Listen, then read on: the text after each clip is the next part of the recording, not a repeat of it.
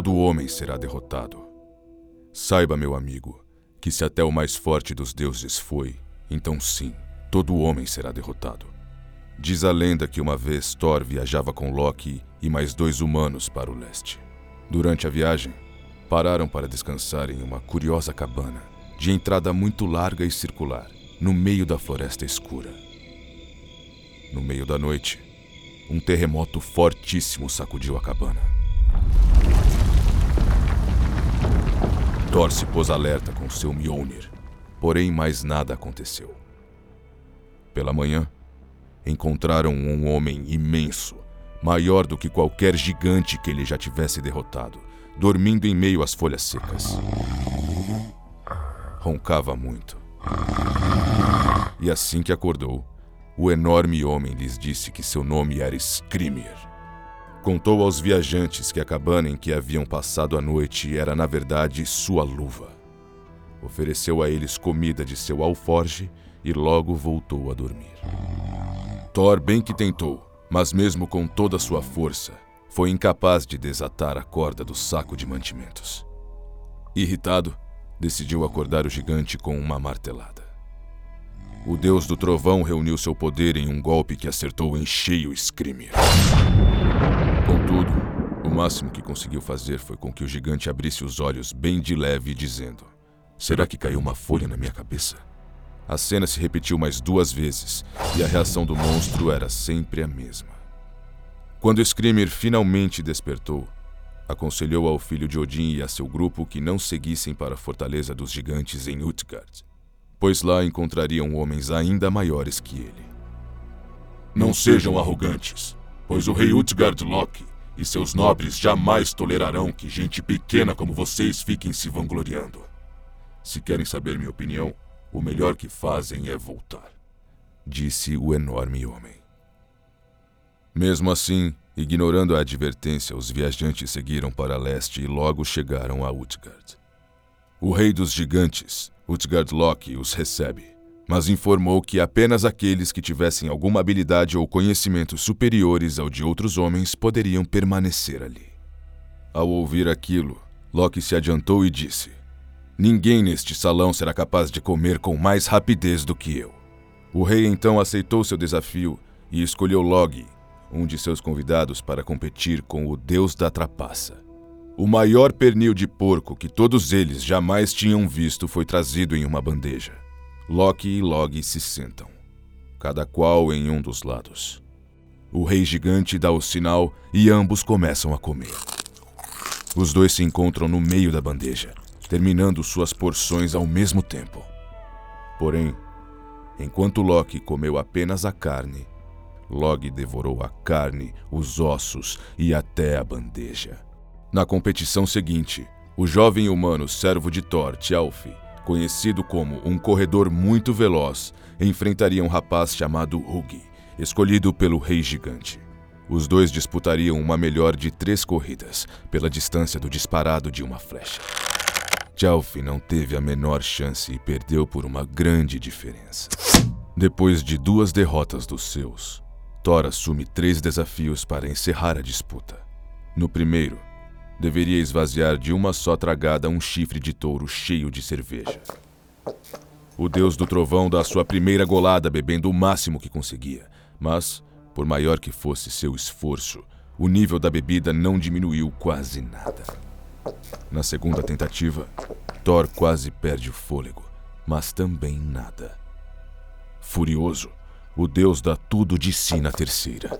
Dessa vez, o nível da bebida cai muito mais, Porém, o chifre ainda permanece bastante cheio. Está claro que não é tão forte quanto pensávamos, Thor, diz o rei, e pergunta se ele gostaria mesmo de participar do segundo desafio levantar seu gato do chão.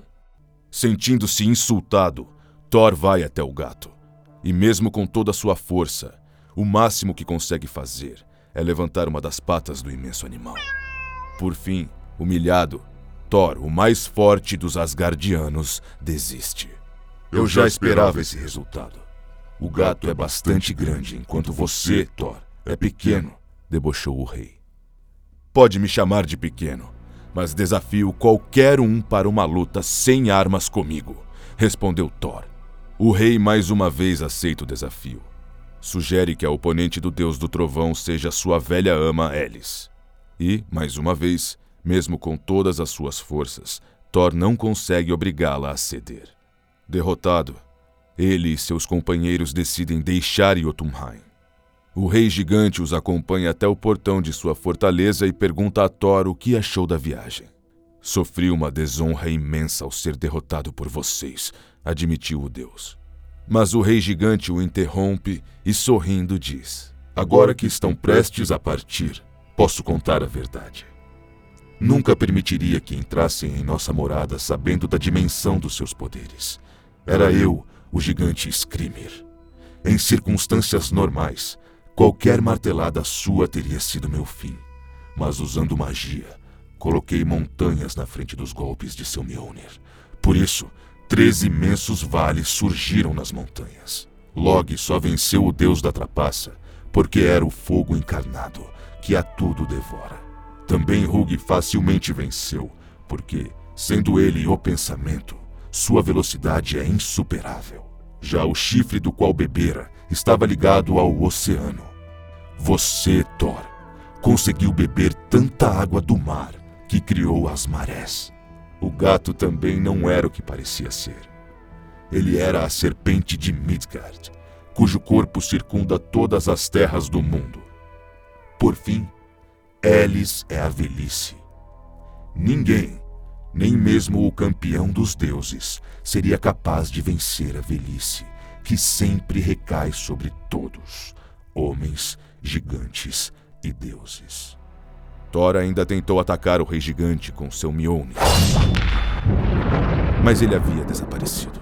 Então, repito, meu amigo, que fique aqui a lição, pois mais cedo ou mais tarde, todo homem será derrotado.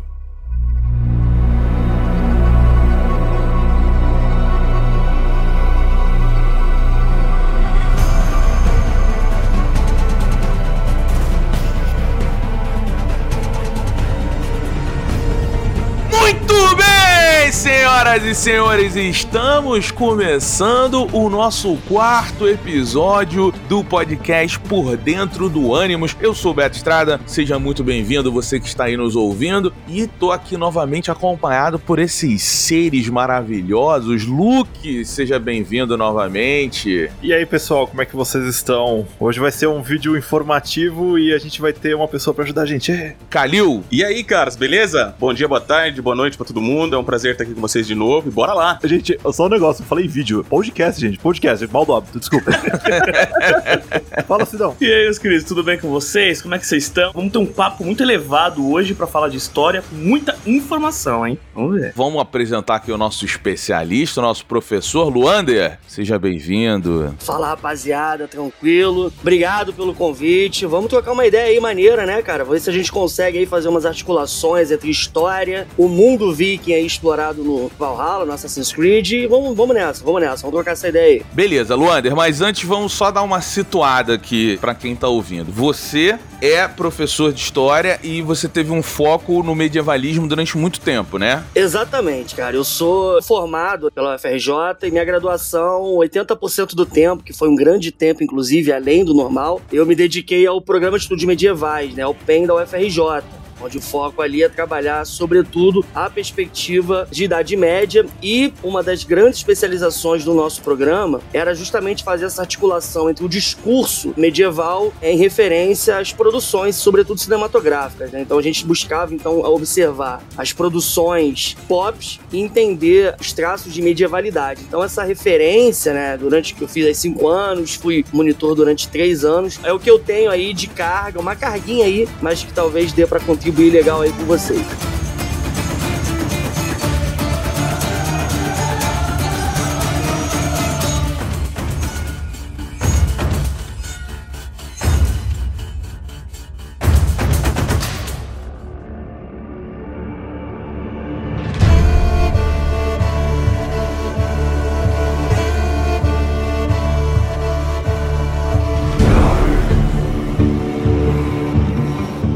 Só, pra gente começar, eu acho que a gente tem que explorar o sentido inicial dos vikings, né? Isso até no jogo tem uma pequena diferença que eu não conheço muito bem, mas o Luander tá aqui para nos esclarecer, que é o que significa a palavra viking e por que no jogo ela vem com um R no final e ele fala vikinger. Então, galera, é o seguinte, é, na verdade, existem trocentas discussões sobre a origem do termo viking, né? Na verdade, o termo viking, inclusive, ele se populariza no meio dos historiadores a partir do século XVIII, ou seja, não era um termo padronizado e contemporâneo daqueles que lá estavam, né? Então a gente tem algumas referências aqui da origem, das possíveis origens do termo, como por exemplo uma palavra nórdica, vik, que podia ser as pessoas que embarcavam ou que eram da religião de viking na Noruega, o vikinger, né, com R no final, que seria uma palavra nórdica também, que estaria associado aos marinheiros que cometiam pirataria, e por conta disso, inclusive, tem um maior êxito no, no próprio campo da historiografia nórdica, e uma palavra do inglês antigo, né, chamada Vissing, que seriam dos comerciantes de portos. Então, na verdade, o que a gente percebe, independente da sua origem, que viking se trata de um termo absolutamente generalizador para se referenciar aos povos nórdicos, né?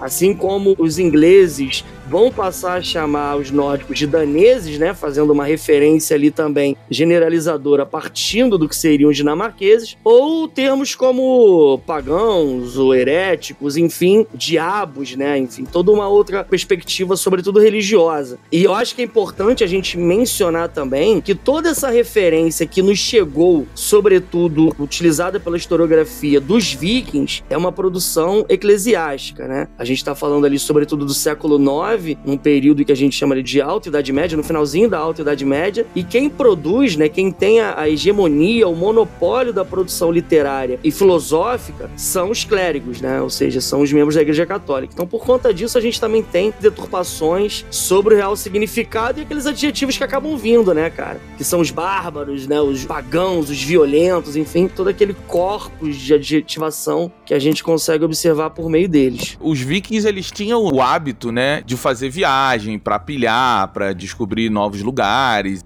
Então, assim, tem a ver também do lado viking, essa palavra como uma coisa positiva, assim, um grande explorador, você é um vikinger, você é bem visto do lado dos daneses? Certamente, cara. Eu acho que o termo vikinger, né, com esse Rzinho no final, ele parte de um imaginário, de um entendimento dos próprios vikings, cara, de uma atividade. Não diria um ofício, né, no seu sentido moderno, na sua concepção moderna, mas seria certamente ali uma função que determinados grupos possuíam e que certamente não eram vistos como uma demonização, né? À medida que aquela Europa central cristã observava. Então, sem dúvida, eu concordo contigo, acredito que é de acordo com essa linha que a gente tem que observar. Essa autodenominação, ela jamais seria pejorativa. Na verdade, ela trata de uma função de marinheiros, né? Daqueles que estavam associados ao mar e que cometiam pirataria. E lembrando que essa pirataria, ela iria propor, né, pontos positivos, elementos positivos dessas pilhagens para aqueles que lá estavam, né? Na Escandinávia, sobretudo aqueles grupos ali associados a Noruega,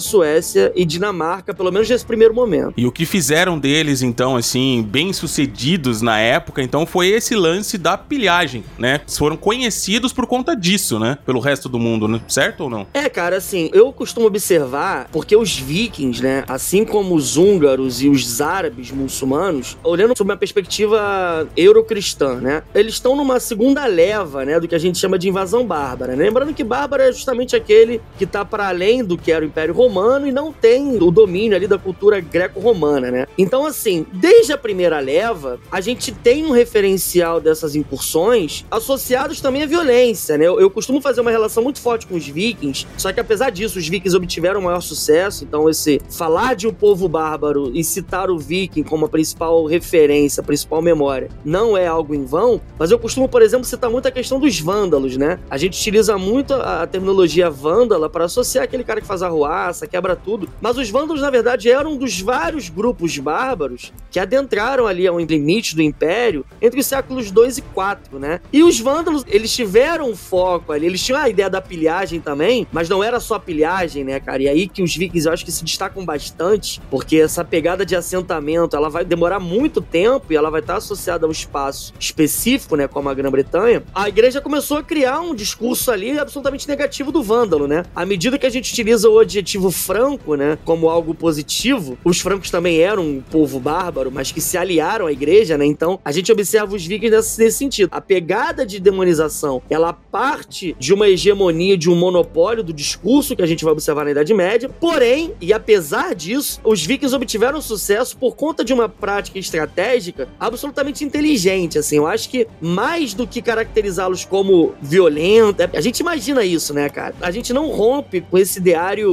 renascentista, iluminista de demonizar, mano. Ou não de demonizar, de repente a gente não tá demonizando, mas na hora de criar o estereótipo, é muito simples pra gente, né? Pô, imagina o viking aí. Cara, a gente imagina o viking tranquilamente por conta de um imaginário, né, que se construiu, não é isso? É. Sim, cara. Além do mais, né, até já aproveitando esse gancho que você deu, era uma pergunta que eu queria te fazer e eu acho que fica legal pra você comentar até agora, porque assim, como você falou, quando vem à mente viking, né, antes de todas essas coisas que hoje a gente vê na cultura pop, série, filme e tudo mais, eu imaginava, mano, aquele cara barbudo, gritando, babando, mordendo escudo, arrebentando, matando todo mundo, e até que tinha também os caras ali dentro que eram nessa classe, né, que fica aí o nome Berserker. Eu sou louco para entender um pouquinho mais sobre esses caras que dentro aí, né, das incursões tal, eram os mais insanos, cara. Então tinha também, né? Cara, tinha, tem referenciais, assim, históricos de fato, porque assim, já fazendo essa relação mais forte com o próprio jogo. Existem basicamente duas perspectivas, dois corpos documentais pra gente analisar o mundo viking, né? Um deles são as sagas vikings que são produzidas no século XIII, que eu acredito, inclusive, que grande parte do discurso viking sobre Idade Média tá debruçado aí. E existem também os contos do século IX, onde, por exemplo, a partir de uma referência mais histórica, digamos assim, você tem umas observações, como, por exemplo, a crônica anglo-saxã. Então, a historiografia ela observa com dois meios, né? As crônicas anglo-saxãs do século IX, que tem o pressuposto de história, né? Lembrando que, porra, a gente não pode falar que tem um historiador no século IX, né, cara? Um maluco que tem uma análise mais científica da coisa. E eu tenho as sagas do século XIII, onde você se debruça a partir do momento que você começa a trabalhar uma referência aí, uma associação entre o temporal e o divino. Quando a gente fala dos Berserkers, a gente consegue analisá-los das duas premissas, né, cara? A origem da palavra tá associada aos sem camisas, né? Ou aqueles que usavam o uso da pele de urso, né? De lobo e tudo mais. E essa galera, maluco, de fato, eles estavam ali na linha de frente, eles eram doidaraços, cara, destemidos, porradeiros, assim, os caras não tinham de fato temor. E essas referências, elas se dão pelos dois meios, né, cara? Pelos próprios vikings e pelos inimigos. Só que tem uma parada que eu acho muito maneira, assim, cara. Eu li essa parada não tem muito tempo, inclusive. É uma discussão sobre o que seriam esses caras. Como é que eles se constroem dessa forma? Se seria um padrão comportamental. Essa é a minha curiosidade, cara. O mais maneiro, a ideia de trabalhar a perspectiva da história como uma verdade absoluta era hiper complexa, né, cara? A gente pode pegar Sim. livros aqui, cada um lê o mesmo livro e cada um vai ter uma perspectiva, e que ótimo, porque é uma ciência humana. Só que nem sempre a história ela vai te contar. As fontes elas não vão te dar uma ideia cronológica, né, linear das coisas. Então você tem buracos. E aí esses buracos, eu acho que é o mais interessante, é o que cabe a gente, né, cara, a partir de uma interpretação, enfim, da forma que a gente bem entender, trabalhar com isso. Então tem a ideia do padrão comportamental, de uma escolha por uma galera, pô, rock and roll mesmo, cara, que vai pra porrada e não tá nem aí, né? Uma galera que não parte de nenhum tipo de medo, né? Eles Sim. estariam muito referenciados, inclusive, à alimentação de alguma forma de corpos de animais. Então, por exemplo, nas sagas, na saga do Ragnar, dos filhos do Ragnar, por exemplo, você tem esses personagens e eles sempre se potencializam como os Berserkers, né? A partir do momento que eles bebem o sangue de uma ovelha, a partir do momento que eles matam o urso e pegam sua pele, ou que eles fazem uso de algum órgão de um lobo. Isso é muito comum nessa literatura mais pra mitologia dos vikings. Não que eles não se alimentassem, né? Mas eles dizem que essa alimentação que dava Que os transformavam nisso. que os transformar. Perfeito. Só que eu tava Ah. lendo, cara, e não tem tanto tempo, um artigo de um jornal de psiquiatria lá dos Estados Unidos, que eles trabalham com uma lógica, maluco, de alucinógenos, cara. Os caras se tornavam isso, na verdade, por fazer uso de alucinógenos. Depois eu posso mandar pra vocês um artigo chamado Sendo Berserk. Legal. Um inquérito neuroquímico, cara. A pegada é muito louca. Por quê? Eles pegam um caso, uma referência lá, uma fonte, de um viking ali de meia idade que teria utilizado um alucinógeno chamado Amanita muscaria. Seria um fungo muito presente lá na Escandinávia, em que a partir do momento que ele teria utilizado, ele teria feito uso desse fungo, ele teve várias reações que se associam à figura do Berserker. Né? Então, assim. Cara, que incrível. Isso é muito Isso doido. aí tá no jogo também. Tipo, uma adaptação. Bem como você falou agora, tem várias versões da história. Eu acho que a Ubisoft tentou colocar uma versão, tipo, de todos os lados e juntou num negócio só e colocou no jogo. E essa parte aí do alucinógeno eles colocaram também. Dentro do personagem principal do Eivor, a saga que foi assim a mais referencial para a criação da jornada daquele personagem que a gente tá no jogo é uma saga de um cara chamado Egil Skallagrimson, que é uma das mais famosas até e era um dos berserker mais famosos e a saga dele é longa, é uma saga que tem várias referências, então é legal fazer essa ligação. E isso que você falou é muito maneiro, Luander, porque no jogo para você ganhar adrenalina, para você poder fazer os combos berserkers especiais, você precisa comer um fungo Ah, especial brother, então é isso. enche a sua barra de adrenalina no jogo. Então é maneiro ver como eles pegam o conceito real, histórico e adaptam dentro das mecânicas. E eu né? sou meio louco, cara. Eu fico imaginando, tá ligado? Eu fico vendo todas essas coisas, vejo bastante documentário e tal. E eu fico olhando o outro lado também. Eu fico imaginando como talvez, né, pudesse ser a vida solitária desses caras. Porque eles são descritos, né, como uns caras que têm, tipo, uma frenesi sem explicação e que muitas das vezes eles machucavam e matavam até os próprios companheiros por não conseguir ver quem é quem. Então era pessoas, penso eu, né, que eram pessoas isoladas. Imagina lá no assentamento, tá todo mundo lá festejando, comendo, bebendo, mas tem uma meia dúzia lá, meio pra um pra cá, outro pra lá, porque não pode cuidar muito bem desse cara, não. Não pode chegar muito perto dele, não. Cara, eu fico viajando, cara, nessa história aí dos Berserkers em si. Eu acho muito legal. Por isso que eu te fiz a pergunta, cara. E, pô, obrigado, obrigado. Esclareceu bastante coisa, de verdade.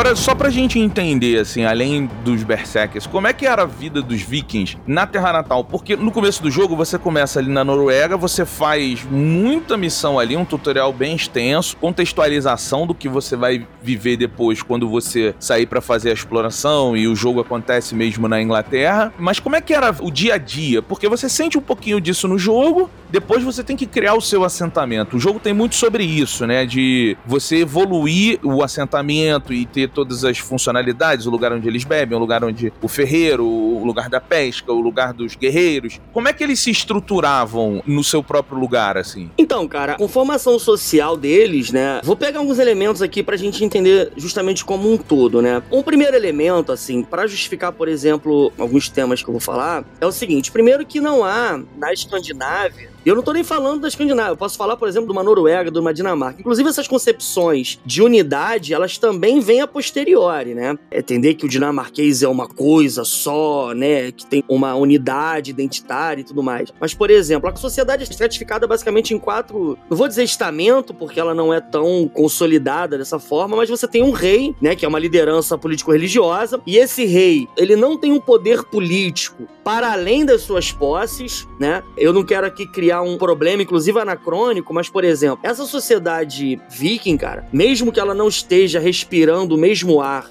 que a Europa central está respirando, a gente consegue analisar, por exemplo, elementos que a gente observa na sociedade feudal. Então, por exemplo, uma não centralização absoluta, não se trata de um regime autocrático. Na série Vikings, por exemplo, acho que eles vão um pouco para esse campo, né? Uma autocracia, um grande rei que tem o poder absolutamente sobre aquilo tudo. Isso não existe, isso não tem. Você tem várias referências de vários reis, de reis, obviamente, com poder que se estendem ao menor espaço. Além do rei, você tem a nobreza, né, uma nobreza padrão. Você tem os homens livres e os escravos. Então a gente está falando também de uma sociedade pautada na escravidão. Inclusive um elemento que eu acho que é importante, porque à medida que esses vikings eles vivem, eles respiram uma sociedade escravocrata, de alguma forma, a Europa feudal ela é pautada na servidão, né? Então a gente já consegue inclusive fazer um elemento com a questão da escravidão, porque esses escravizados eles estão diretamente associados às pilhagens, né? O cara pode ir lá invadir, ele, obviamente, ele vai fazer isso, né? Ele vai pegar riquezas, ouro, inclusive, vai saquear mosteiros, igrejas, enfim, mas ele também leva homens, né, cara? Ele também utiliza essas missões de pilhagem para obter escravos. Na questão da economia, cara, é uma economia baseada na agricultura e na caça. Não tem para onde correr, né? Você tá falando de um espaço cercado por mar, né? O que obviamente facilita a agricultura, por conta dos minerais, daquele rodízio que se faz, inclusive, na própria questão da terra, e na caça de animais, enfim, né? Aquela conformação da taberna, inclusive, que o jogo coloca de uma forma magistral, né, cara? As tabernas são interessantes. Eu tenho um apreço específico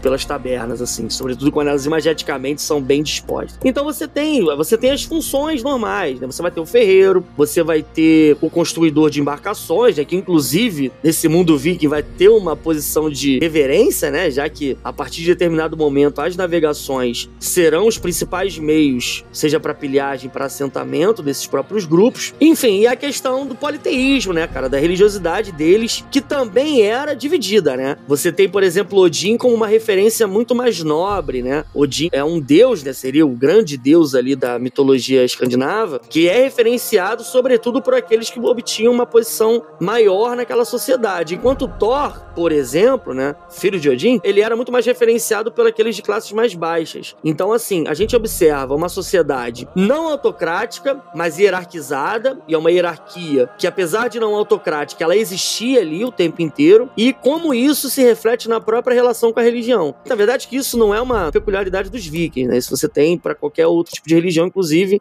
na própria referência cristã. Então é isso, eu acho que assim, uma sociedade baseada na agricultura, hierarquizada, não centralizada, mas que obtinha sobretudo ali, né? E aí, mesmo que eu não afirme que tenha havido ali uma centralização política, quando a gente fala desses três espaços, sobretudo, né? Dinamarca, Suécia e Noruega, existe uma identidade ali, sobretudo linguística e religiosa. Então isso vai ser fundamental, por exemplo, para as alianças, né? Para formação do grande exército pagão, que o Alfred lá tinha tanto medo, para suas pilhagens, entendeu? Então acho que é mais ou menos esse caminho assim. Tanta pergunta que vem na cabeça, mas, por exemplo, o que você falou de Odin e Thor, eu sei que até no jogo mesmo mostra, em séries, que sempre é Odin e Thor que eles mencionam, né? Odin pra abençoar, Thor pra né, justamente puxar o lance da batalha, né? Medir a força de Thor pra batalha. Que outros deuses eles também reverenciavam muito, assim, nesse momento de mitologia nórdica, tá ligado? Onde que eles puxavam mais deuses além de Odin e Thor? Cara, quando a gente fala de Odin Thor, né, mesmo que a gente esteja trabalhando com uma perspectiva politeísta, são os mais utilizados e os que possuem o maior poder de unidade né? No sentido de identificação, né? Por exemplo, Thor era um deus popular e Odin era um deus que obviamente não era negado, né, pelo povo, não tô dizendo isso, mas você tem grupos que vão enaltecer determinadas divindades de forma mais enfática, bem como nesse contexto da Igreja Católica você também tem essa mesma relação com os santos, né? Os outros deuses, cara, eles possuem uma posição menos social, né, digamos assim, eles estão menos presentes na vida do viking, justamente por serem deuses que vão vão se associar a questões muito mais específicas. E aqui não se trata de poder, se trata de uma demanda como é o politeísmo. Então, por exemplo, quando você for, é, sei lá, se tiver uma relação de amor, né? A pessoa vai estar apaixonada, então ela vai fazer uma referência, ou né, na questão da freia, por exemplo, né? Uhum. Ou você tem uma relação, você tem uma incitação à deusa por conta de uma demanda que naquele contexto vai estar associado. Quando você falar de agricultura, você vai estar falando de uma outra questão. Mas de toda forma, apesar dessa essa multiplicidade de referências divinas, eu acho que o interessante, cara, é observar o papel, sobretudo, desses dois elementos. Não negando os outros, mas os outros são muito citados em questões muito peculiares. Então você vai fazer referência, apesar de não ter esse papel de divindade, né? Mas as Valkyrias, ao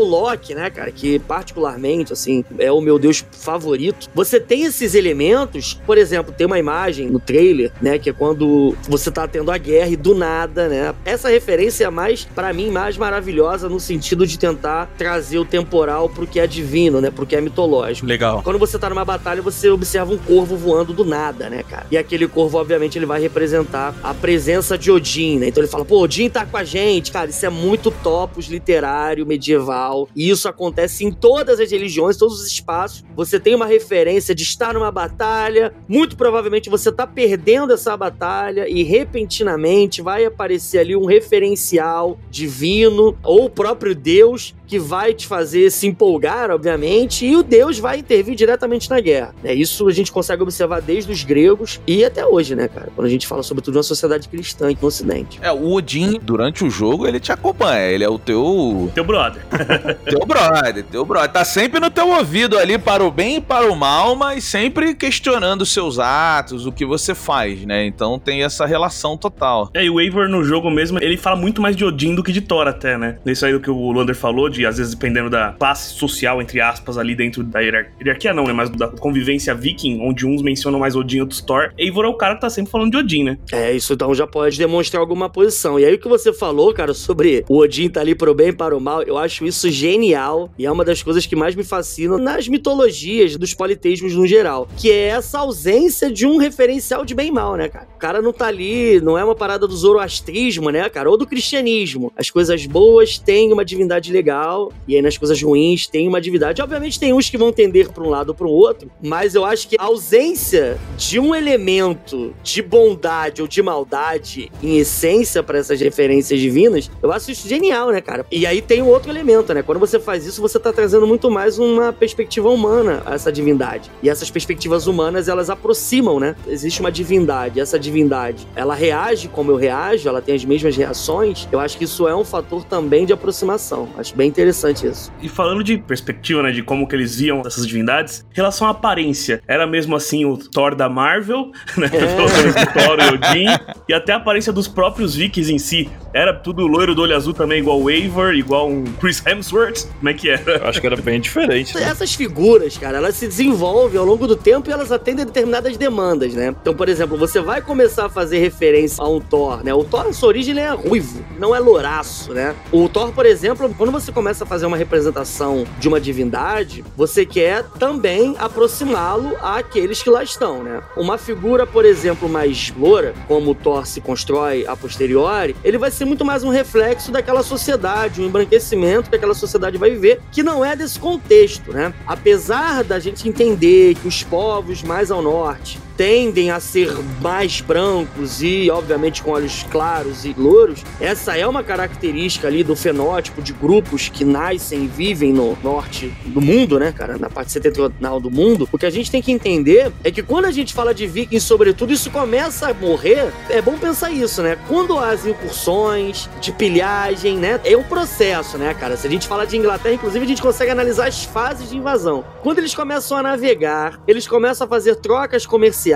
depois eles passam a pilhar, depois assentamentos e depois parte para uma necessidade de construir ali um foco de colonização, essa galera não tá tipo ninguém encosta em mim, eu vou pegar e vou meter o pé e eu não quero me relacionar. Na verdade, quando a gente fala disso, a gente tá falando de trocas políticas e a gente tá falando de relações que se constroem, mano. Então, assim, cara, o potencial de miscigenação que os vikings possuíam é absurdo. Mas isso tem no jogo. Tem um certo momento no jogo que você vai visitar lá os Aesir, você tá com todos eles deles. Você percebe que Thor do Valhalla, ele é bem diferente do Thor da Marvel, né, cara? Ele é um cara, Total. ele é um ogro, ele tá muito mais pra pegando referência pop aqui pra aquele amigo gigante do Harry Potter lá, que eu esqueci o, nome. Hagrid. Putz, cara, cara, perfeito, perfeito. É um Thor mais gordão. O do Ultimato. O Thor, que se tá desgostoso da vida, começa a beber, barbudaço. Do Ultimato, né? Lá do filme Ultimato, é. Do filme, é. Isso, ele tá muito mais nesse caminho do que realmente aquela pessoa linda. E todos os Aesir, se você olhar, eles não são, inclusive, personagens bonitos. Eles são. É, tem o Ruivo, tem o Grande. A Freya não é um modelão lindo e tal. Mas esse negócio da miscigenação é maneiro também, porque certa missão do jogo, você tá lutando lutando para ajudar o rei da Anglia Oriental para fazer a conexão, a parceria com ele. Só que ele está para casar com uma mulher viking, porque é a junção dos dois que vai manter os daneses e os ingleses ali meio que assim, galera, ó, a partir de agora a terra é dos dois. A gente tem que aprender a viver em paz e começar uma nova jornada aqui. Então isso tem muito no jogo. Agora uma coisa que eu queria só retornar, que é muito interessante, que é o seguinte, no nosso próximo episódio que você vai ouvir semana que vem, a gente vai falar muito sobre os ISOs, a parte antiga do Assassin's Creed. E uma das coisas que a gente vai abordar lá mais profundo, mas que é uma das coisas que eu acho mais inteligente no universo Assassin's Creed, é o fato de que todos os deuses de todas as religiões que existem na Terra, eles na verdade não eram deuses, eles eram aqueles que vieram antes, eram outros humanos, vamos dizer Uhum, assim. Outra civilização, né? É, outra civilização que veio antes da nossa. E que tinha, enfim, detalhes que a gente vai abordar mais no programa da semana que vem. Mas eles tinham um poder sobre a humanidade, a nossa humanidade, controlavam essa humanidade com equipamentos que alguns davam controle de mente, alguns davam mais força. Cada equipamento tem a sua utilidade, mas os humanos, como servidores e escravos desse povo que veio antes, eles olhavam eles como deuses. Então, quando você pega os Isos, que são o povo que viviam antes, que viviam na Grécia, eles tinham seus hábitos, eles tinham defeitos, eles tinham qualidades e eles tinham seus escravos que eles controlavam e olhavam eles como deuses. E assim cria-se nos humanos que depois se libertaram desse povo que veio antes e colonizou a Terra até hoje. Então eles chamam de deuses gregos, na verdade eram os Isos daquele tempo. Quando você vai para as religiões nórdicas, o panteão lá dos Aesir, de Odin, Freya, Thor, na verdade eram Isos daquela época que controlavam os humanos e os humanos, as lendas foram passadas tanto na tradição oral quanto na tradição escrita, e esses povos que eram pessoas com defeitos e qualidades, eles se transformaram em deuses e deuses que erram e acertam. E você vê isso nessa falta de definição clara, bondade ou maldade, ela é uma definição humana, mas ela talvez não seja uma definição de outra geração. Então é interessante como o jogo casa isso, você Sim. vê isso acontecer bastante, até quando você vai lá pra Asgard, né? Você tem esse encontro com todos os deuses vikings. E engraçado que esse lance, a gente deixa esse papo mais próximo episódio, mas só um comentário, né? Falando de religião envolvendo essa mitologia de Assassin's Creed, né? Até, por exemplo, se você for ver Jesus Cristo, na verdade, no universo de Assassin's Creed, foi Jesus Cristo por ter acesso a um dos pedaços do Éden, Pieces of Eden, que eles sempre falam no jogo, e no caso é o sudário, que tinha esse poder de cura, por isso que Jesus renasceu no terceiro dia, né? Por causa do sudário, sabe? E coisas assim, entendeu? Então o jogo ele faz essa brincadeira, entre aspas, de relacionar deuses com o lance dessa civilização antiga ou artefatos místicos que tinham dentro do universo do jogo. É você humanizar, né, cara? Você fazer essa relação de aproximação. E, inclusive, isso desmistifica muito. Não dizendo que seja a realidade, mas tira aquela mitologia em essência, né? Que surge repentinamente, domina e não é um homem, não é uma mulher, né? Acho maneiro, interessante essa pegada.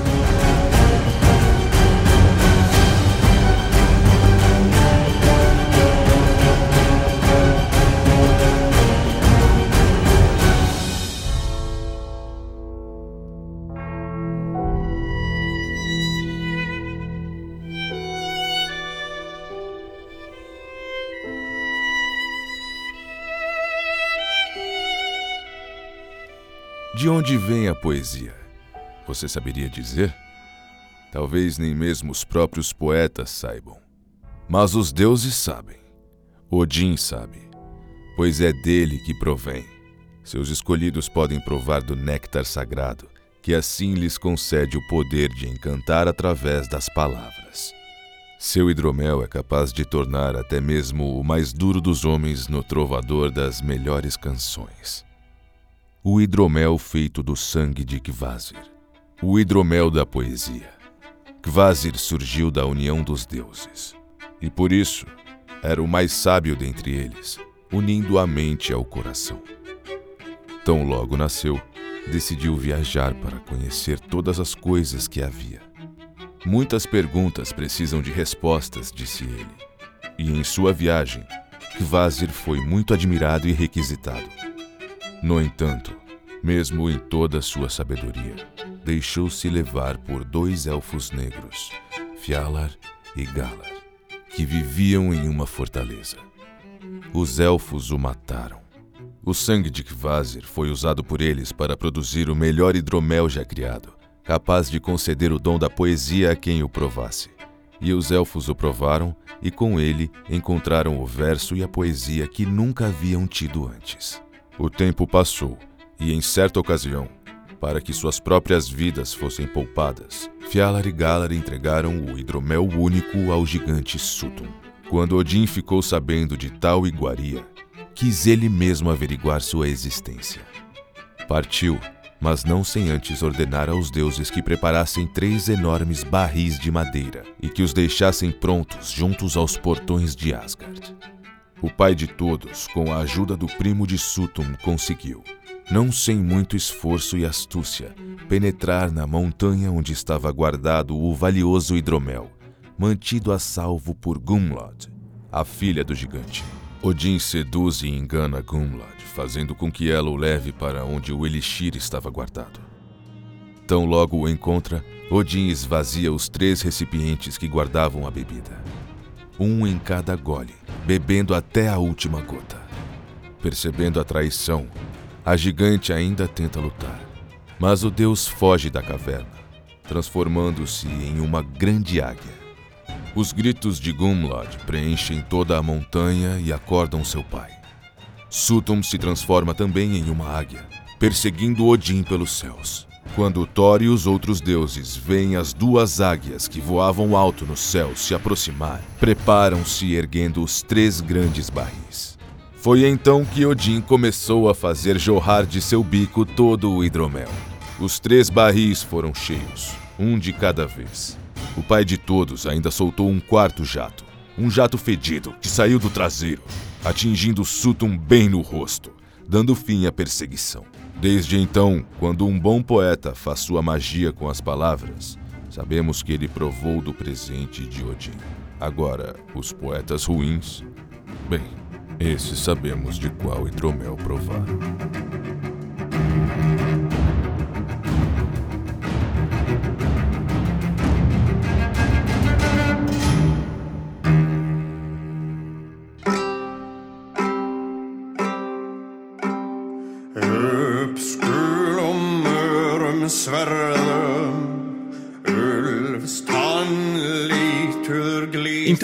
Professor, eu já tive a oportunidade de ir para a Escandinávia. Professor! Valeu, professor. Ah, mano. Depois, pô, É, fortalece na prova ali pra galera, hein, professor. tô de folga, pô. Que isso, cara? Cara, eu precisava disso aqui, uma versão só com os erros, cara. Ia ser engraçado demais, mano. Ok, professor Luander. Eu já tive a oportunidade de ir pra Escandinávia duas vezes. Uma vez eu visitei a Noruega e fiquei lá, acho que um mês mais ou menos. Tive uma oportunidade, assim, bizarra na minha vida de ir pra lá. E uma outra vez eu fui pra Suécia também, mas foi do mais curto, foi de uma semana. Na Suécia, onde eu fiquei, eu fiquei em Oslo. Lá tinha um barco viking restaurado, que eles encontraram enterrado na areia. É o único barco viking completo no mundo que ainda existe e tá naquele museu lá em Oslo. E também ele tem uns pedaços de barco lá que eles acharam, mas é engraçado que hoje mesmo em si não existe assim, além desse barco, nada de viking assim totalmente restaurado, totalmente completo, porque já fazem mais de mil anos quase, né? Então assim, é engraçado que como eles mantêm essa tradição até hoje, tipo assim, os vikings são os nossos, não sei o que, não sei o que lá. E é legal quando você vai naquele museu lá na Noruega, é que eles batem no peito assim, que eles são os melhores navegadores de todos os tempos, entendeu? Sim. Foram eles que descobriram a América, foram eles que Sim. chegaram na Islândia. É legal que no jogo eles fazem esse link, né? Que eles chegam na América do Norte. Vocês acham que os vikings chegaram na América do Norte antes do Cristóvão Colombo? Ou não?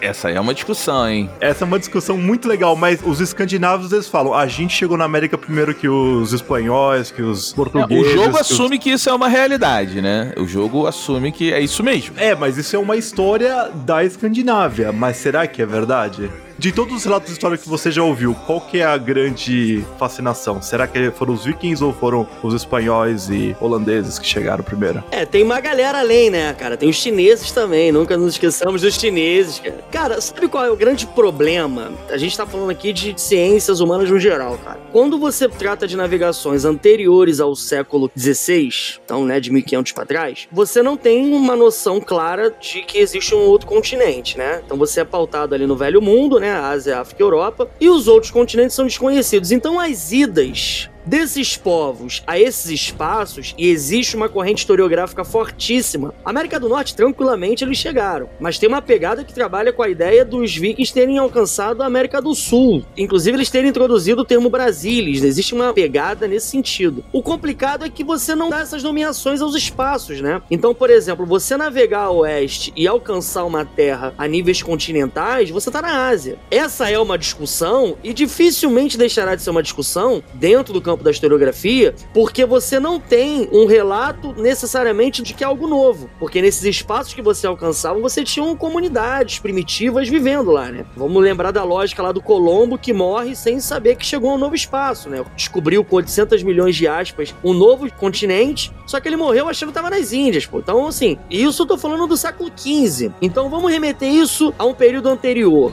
Então é complicado eu me posicionar como não, de fato os Vikings foram os primeiros, mas isso não é aleatório. Eu nunca fui à Noruega, nunca fui a Suécia e tal, mas eu não preciso ir para saber que existem pressupostos da historiografia que trabalham com essa possibilidade. E aí, né, sem querer trabalhar com esse eixo de verdade, porque é complicado, tá entendendo? Uhum. Vocês estão entendendo o que eu tô dizendo? Pô, maluco, chegamos no novo lugar aqui, ó, ninguém nunca chegou. Cara, isso não aconteceu. Na perspectiva deles, eles tendo vindo para cá, eles chegaram a um outro espaço, e esse novo novo espaço muito possivelmente era a Ásia. Então a ideia da descoberta ela se perde. Quando no início do século XVI, lá, o Américo Vespúcio vai compreender, através de vários estudos, que isso aqui, né, que a gente vai chamar de América, não é a Ásia, você começa a trazer novas correntes, novas premissas de outros espaços, dizendo, não, a gente chegou lá primeiro. Ah, esse lugar aí não, a gente chegou primeiro. Só que aí é uma visão teleológica, né, cara? Uma visão que se constrói a posteriori. Então é muito difícil você palpar. Os vikings vikings não tinham a cultura, até a era viking, né, que vai até o 11, eles não tinham a cultura de produzir documentos escritos, sabe? De relatar tudo aquilo que estava acontecendo. Então isso acaba se tornando, e aí por isso a importância das crônicas, a importância das sagas para a construção da história dos vikings, você acaba trazendo histórias a posteriori, muito mais histórias baseadas na história oral, né? Enfim, nas lendas, né, do que é passado através das gerações e acaba se mantendo muito depois. Então eu acho que essa ideia deles puxar puxarem para si. E da boa, né, cara? Se não foram também não tem problema, porque isso é um fator de identidade e isso trabalha com o que a gente vai chamar de mito de origem, que é importantíssimo para a sobrevivência de uma cultura, né? Se você observar, por exemplo, aí você pode me falar com mais força, uhum. a Escandinávia, por questões óbvias, é a região da Europa em que o ateísmo tem mais campo e o cristianismo tem menos campo. Lá na Noruega que eu observei assim, igrejas mesmo são poucas,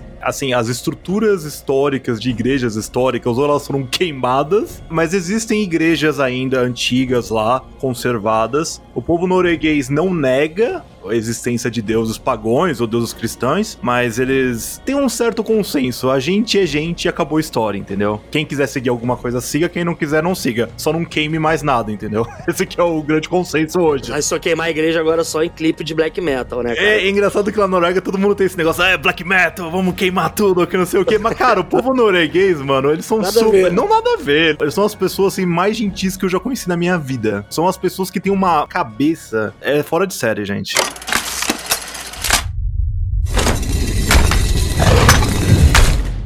Luander, deixa eu te fazer uma pergunta. Uma das coisas no jogo que chama muito a atenção é que você pode escolher o gênero do seu personagem principal. Ele dá uma desculpa, ele fala assim: ó, aconteceu alguma coisa aqui e o gênero não tá muito bem definido, não sei porquê, eu tô vendo duas linhas. E assim, a gente sabe que isso, uma das coisas disso está acontecendo é a óbvia necessidade de diversidade e inclusão dentro das mídias, dentro de tudo, mas eles trazem isso para dentro do jogo também com uma coisa que assim, as donzelas de escudo, as valquírias, as mulheres são muito relevantes na cultura nórdica, os vikings e como pessoas de batalha, como pessoas de cuidados no campo. Então, então eu queria entender de você como é que era essa relação da mulher na cultura viking. Então, porque assim, um elemento que eu tava querendo desconstruir a ideia da autocracia lá na Escandinávia, à medida que a gente bate na autocracia, a gente tem que entender que era uma das sociedades, naquele contexto inclusive, com mais pressupostos democráticos, né? E isso incluindo a mulher, não a democracia ateniense, né, cara, que barrava 90% da população. Cara, a mulher, ela tinha uma posição não muito diferente do que em todo o resto da Europa. A redução da mulher como uma pessoa que vive cuidando nas casas, cuidando das fazendas, não sempre, não liderando e não sendo majoritariamente posicionadas em batalhas, é um elemento bem importante. Essa ideia da mulher viking que homens e mulheres se confundiam, cara, isso também parte de um pressuposto lá do século XIX, quando eles começam a analisar as sagas, né, como a da saga dos Volsungos, por exemplo, em que a Lagertha tá lá presente, por exemplo, através da figura de uma personagem islandesa holandesa, né, chamada Brunilda. Essa referência, bem como a das Valquírias, essa galera, cara, é utilizada também no século XIX para uma releitura do papel da mulher. E detalhe, isso não significa, não tô dizendo que nenhuma mulher ia pra batalha. Você tinha mulheres que poderiam ter ido à batalha, né? Inclusive você tem várias histórias aí de, enfim, de guerreiros, vikings, de tumbas, com o passar do tempo descobriram lá que não eram homens, eram mulheres. Isso não é uma mentira, você nem tá presente. Mas entender a mulher de igual posição ao homem no sentido da guerra e das pilhagens, isso historicamente não se verifica, né? Isso não se confirma, na verdade. É bom entender que essa arte é representação imaginária, então foi como você disse. É para você atender uma demanda daquele contexto. No século XIX, por exemplo, você tem lá o movimento das sufragistas, enfim, as mulheres buscando maior destaque, e isso é tranquilo para você reproduzir numa obra, né? E aí você tem várias referências associadas aos vikings e aos bárbaros no geral, a Lagertha, a Brienne, né? a própria Xena, né, cara, que vocês devem estar ligados aí da nossa infância, enfim. Essa galera representam ali uma realidade do momento que aquilo foi produzido e muito menos uma busca por uma veracidade histórica. Mas você acha que essa discussão atual que tem por causa do negócio lá que descobriram um túmulo e aí sempre acharam que o viking que tava com armas era homem e aí descobriram através de DNA que era mulher e aí eles começaram a se questionar porque assim, quando acham corpos de mulheres viking com armas, a primeira associação era tipo, isso são heranças familiares, Sim. são símbolos de status sociais, alguma coisa assim. Mas aí aparentemente depois dessa descoberta, que passaram-se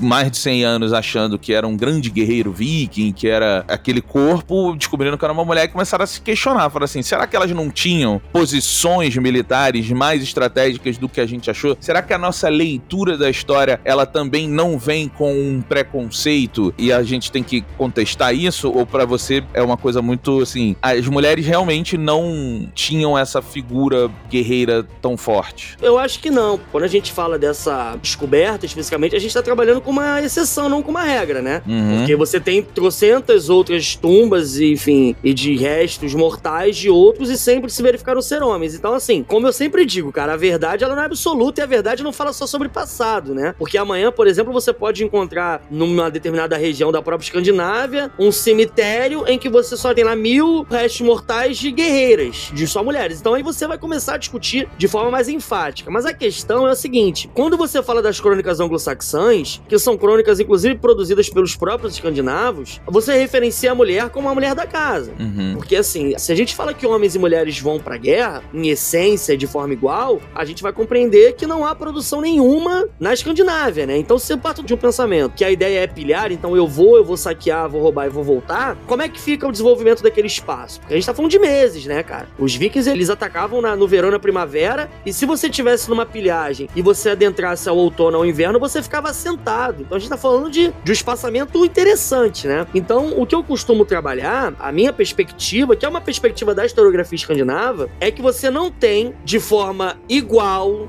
de forma equilibrada, como, por exemplo, filmes, né? Pegar Vikings, por exemplo, acho que isso é muito forte. De forma igual, o papel do homem e da mulher numa hierarquia militar, numa guerra, numa incursão militar. Apesar de ter havido presenças e a arqueologia, ela nos prova isso, não era algo padronizado, entende? Uhum. Isso amanhã pode quebrar? Pode. Isso é um discurso, é a forma que a gente vê. Eu não acredito que seja só uma forma que a gente veja, porque isso, cara, a questão dessa mulher secundarizada não é algo construído na contemporaneidade, né? Se a gente falar, por exemplo, dos gregos, o Aristóteles falava que a mulher era só pra reproduzir, ponto. Porra, eu tô falando da antiguidade. Então, de repente, a gente pode analisar os vikings como tendo se apropriado de uma democracia bem evoluída, se pensarmos o resto, mas não devemos entender como uma sociedade absolutamente igual, igualitária, entendeu? Eu acho que também tem que ter esse cuidado, porque eu acho que a gente acaba comprando muitas vezes essa romantização do século XIX, né? De que, ah, eu vou criar o mito de origem, vou trabalhar os vikings como um povo, foram os maiores guerreiros, os principais navegadores e que dispunham ali de uma sociedade absolutamente democrática. Eu acho que ali seria um ponto muito fora da curva, entende? Uhum. Então acho que é uma discussão que é presente. A historiografia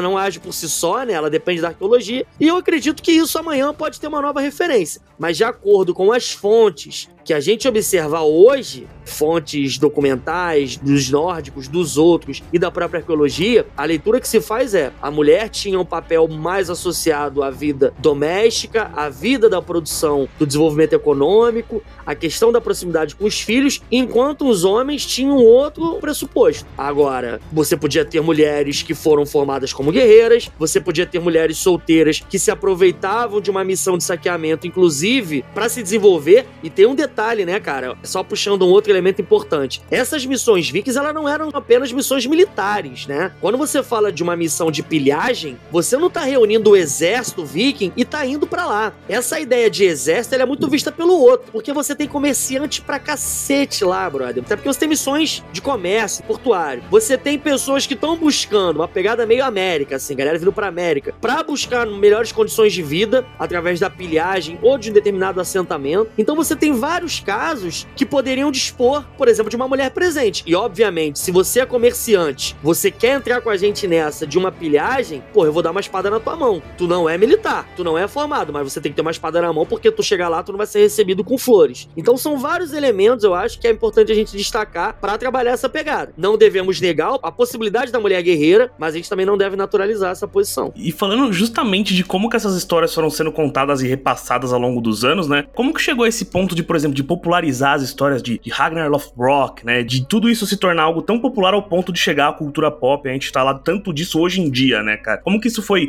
sendo repassado ao longo dos anos e como que chegou ao que temos hoje? É, cara, assim, eu acho que o que a gente pode analisar como ponto inicial, que é historicizar como se observava, sempre se observou a Idade Média, né? Você tem a Idade Média até o século XV, nos séculos XVI e XVII você tem o Renascimento, que é a galera que trabalha com o discurso de Idade das Trevas, né, cara? A Idade Média, ela acabou com tudo de maravilhoso da Antiguidade e nós aqui da Modernidade teremos que quebrar isso, esquecermos a Idade Média e resgatar, né, a ideia do Renascimento. No século XVIII vem o Iluminismo, que, porra, maluco, se os renascentistas davam porrada na Idade Média, os iluministas vão potencializar isso em 10 milhões. No século XIX, que é onde o mundo tá respirando nacionalismo, né, unificações da Itália, da Alemanha, aqui no Brasil, processo de independência, né, a galera começa a partir de um pressuposto, começa a analisar, a partir da reunião de documentos, que é no século XIX que isso acontece, de observar esses referenciais antigos como não devastadores, né, ou não bárbaros, mas sim povos que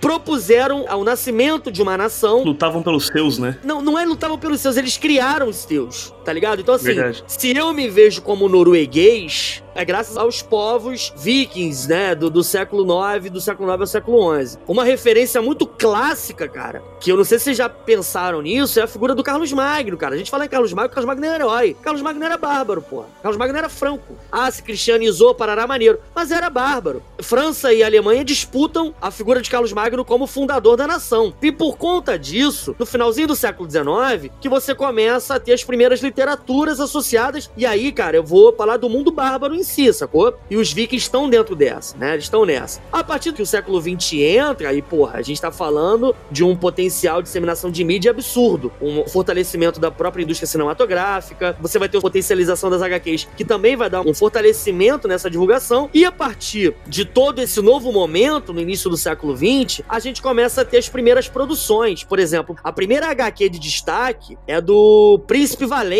nos tempos do Rei Arthur. É uma HQ de 1937, onde apesar de eu estar buscando retratar a figura de um viking associado a uma perspectiva heróica, né, do fundador de uma nação, ele ainda é um detentor de todos aqueles elementos estereotipados, sobretudo pelo discurso da Igreja Católica na Europa, que é o bárbaro, que é o grande, o feroz, tem aqueles elmos, né, cara, com chifre e asa, tá ligado? Esse negócio do chifre, os noruegueses falam que é besteira, sabe por quê? Se o elmo tivesse um chifre, você pegava o cara pelo chifre e torcia a cabeça dele. E é isso que eles quebram. Tão simples, né? Os noruegueses ficam muito putos com isso. Não tinha chifre, não tinha chifre. Cara, essa parada é bem boba, né, cara? É. Aí vem o Asterix, né, cara, na década de 50, que ele tem uma referência celta, né? Ele não é um viking necessariamente, ele tá ali na Gália, né, É enfim. culpa dos franceses aí. Mas é maneiro, capa nós. É maneiro. Continuem fazendo coisas com chifre. O capacete do Skyrim é irado pra cacete.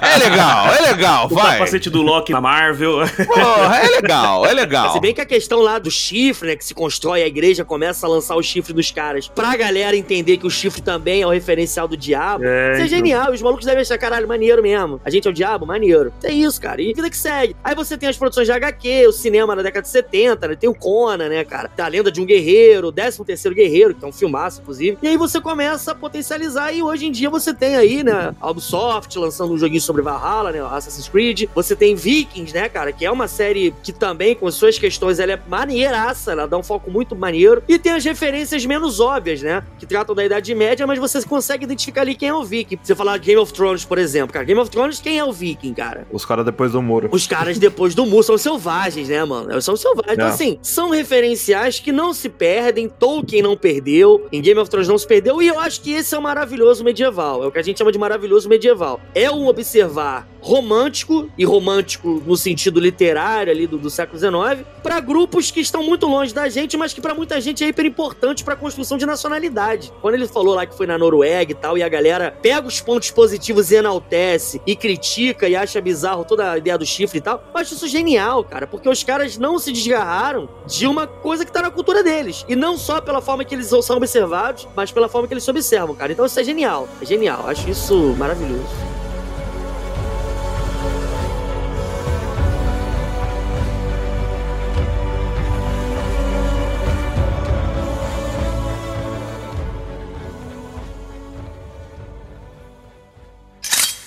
Bom, cara, então eu acho que é isso, né? A gente conseguiu já desmistificar tanta coisa. Eu mesmo, cara, eu fiquei aqui, ó, vocês falando, falando, falando, e eu aqui, mano, viajando, viajando, viajando. Eu acho tão gostoso, é tão proveitoso, que nem eu já falei, repito aqui, foi tão proveitoso esse papo. E eu espero que todo mundo, né, que esteja ouvindo aqui, veja e sinta isso também, cara. Valeu muito a pena. Quero agradecer aqui, eu acho que em nome de todo mundo, cara, Luandro, você deu, literalmente, deu aula muito obrigado, cara. Foi muito valeu, foda. cara. Foi muito foda. Eu aprendi muito, acho que todo mundo aqui, né, da roda também. E o pessoal de casa eu também não tenho dúvidas.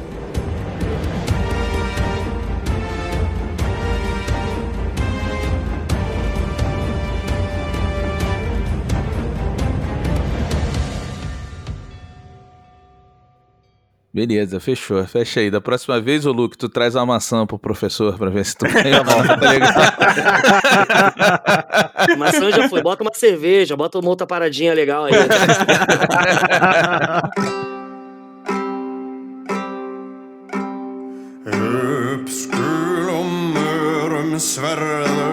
Odin é o maior de todos os deuses.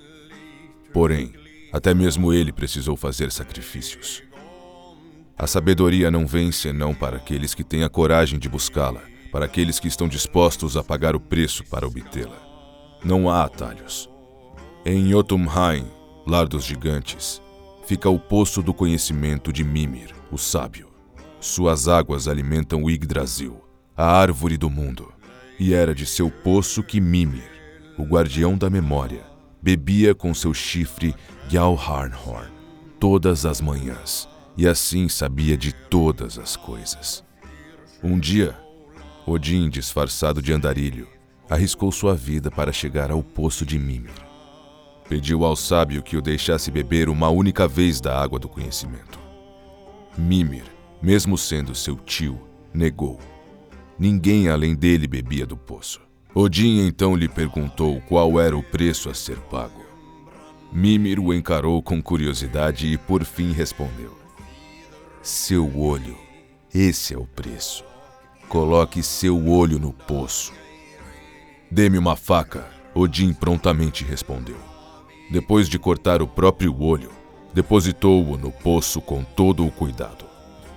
Odin encheu Gjallarhorn com a água do conhecimento e tomou até que não restasse uma única gota dentro do chifre. Sentiu a sabedoria tomar seu corpo. Podia ver melhor e mais longe do que jamais conseguira com dois olhos. Agora era sábio. A sabedoria, meus amigos, vem sempre com um preço. Você está disposto a pagá-lo?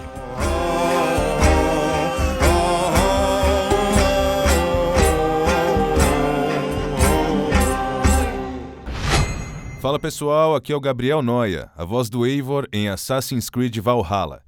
Muito obrigado por ouvir este podcast. Espero que esteja gostando, porque vem muito mais por aí. Para outras novidades, acompanhe as redes sociais da Ubisoft Brasil em arroba Ubisoft Brasil no Twitter e no Instagram. Sigam minhas redes sociais em arroba Noia Alemão. Noia com Y, alemão, tudo junto. Noia Alemão. E lembrem-se, Odin está ao nosso lado! Este conteúdo foi feito para os fãs e toda a comunidade. Seus trechos roteirizados não representam material canônico da franquia Assassin's Creed.